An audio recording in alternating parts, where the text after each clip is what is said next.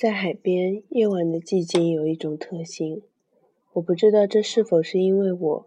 我是指这种特性是否是我带回到我房间中，甚至是整栋房子中的，或者这是一种局部效应，是由于空气中的盐分或者气候造成的。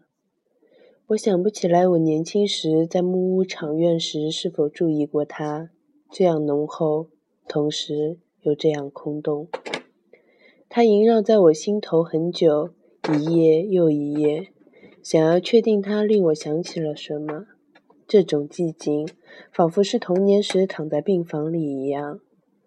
我发着烧，被潮热的毯子裹着，空虚和寂静像在深水高压中一样挤压着我的耳膜。那些日子里，疾病是一片特殊的领域，一块没有人可以进得去的隔离带。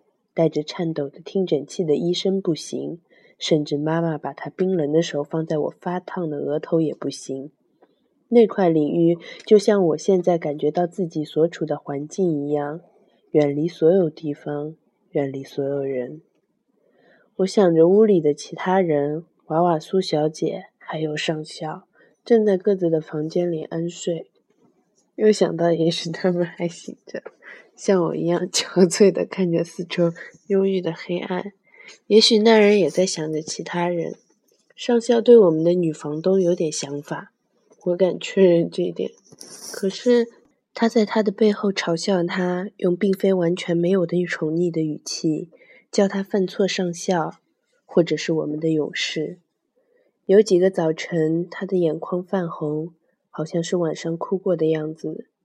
他是否还为过去发生的事情责怪自己，并为此而难过？我们都是些盛满了悲哀的小船，航行在压抑的静谧中，穿行过秋日的黑暗。